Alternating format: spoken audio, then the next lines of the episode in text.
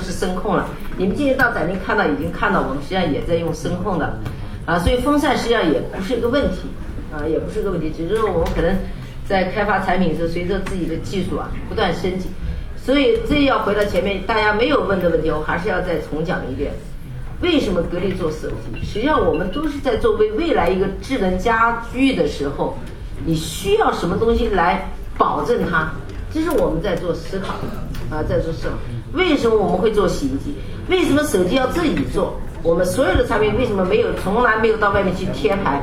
实际上我们更多的考虑是未来的这个市场的，就是刚才提到这个蟑螂的问题，我是第一次听说。实际上，这就是刚才讲这个问题，大家可能认为是个小问题，认为都是个普遍现象，只要翻锅都有这种可能性。实际上，我们就要问自己：你为什么别人可能，你为什么可以做到没有？这才是我们真正要去做的一件事情，对吧？啊，所以我想的话呢，就是格力会对大家提的这些意见不是反感，而是很高兴。啊，你不要认为你说哎呀，我不是来吐槽，实际上每个产品可能都有缺陷。刚才讲的像这种现象是一个普遍现象，那我们就在这个过程当中，我们并没有突破。啊，所以如果别人有我们没有，那才存在我们的技术先进性。啊，所以今天刚才黄总说这个股东会他收获最大，啊，那希望下次再来开会，人家说没蟑螂了，哎，所以，当然我们手机仅仅是未来未来智能家装是需要的，但是我相信有人讲红海，我认为红海的定义是：第一，你没有技术；第二，没有市场，那就是红海。只要有市场在。只要你的技术不断的创新，我相信你就不是红海。红海往往是没有需求。你说手机，当然前天我看了一篇文章说五年以后手机没了，那相信一定有一个更新的技术替代手机，才能讲手机没了。那我就觉得它的市场依然是存在的。所以对格力电器来讲，我们认为我们未来几年挑战，真的不是简单的是一个市场问题，而是自己的技术不断创新的问题。呃，难就难在你要把自己否定掉。那，我提一个关于产品本身的问题。呃，我知道美是一个客观事物的主观反应，所以我不好去评价它，就是别人是怎么看的。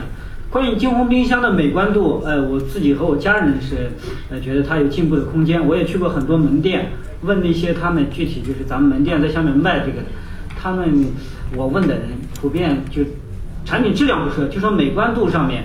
没有给人感觉美观、高端、大气上档次的这个东西，所以我，但是我说，我承认这是一个很主观的问题。我不知道今天我们能不能够在现场，就是这么多股东里面，看看大家对于这个金红冰箱的美观度是怎么样一个认可度。谢谢。我觉得今天是股东大会啊，这个不是产品评论会，所以不要转移话题。呃，如果说刚才是风扇是一个偶然呃事件的话，包括饭包，我认为是个偶然事件，它它提的是一个普遍现象。那也说，并不是说格力的饭包不好，只是跟别同样存在一个缺陷而已。所以我觉得还是本质的不同。但冰箱来讲，我认为格力的金红冰箱现在从品质上，我认为是没有可挑剔的，啊，从节能上也是没有可挑剔的。至于讲外观上，个人所爱，啊，我不敢讲我的冰箱比别人好到哪里去，但是我敢肯定讲，不比别人差。只不过说这么多年来，我们冰箱没有打格力这个标准。很多人讲，你要再打格力，马上就很好卖。但是我觉得我们更多的看的是未来。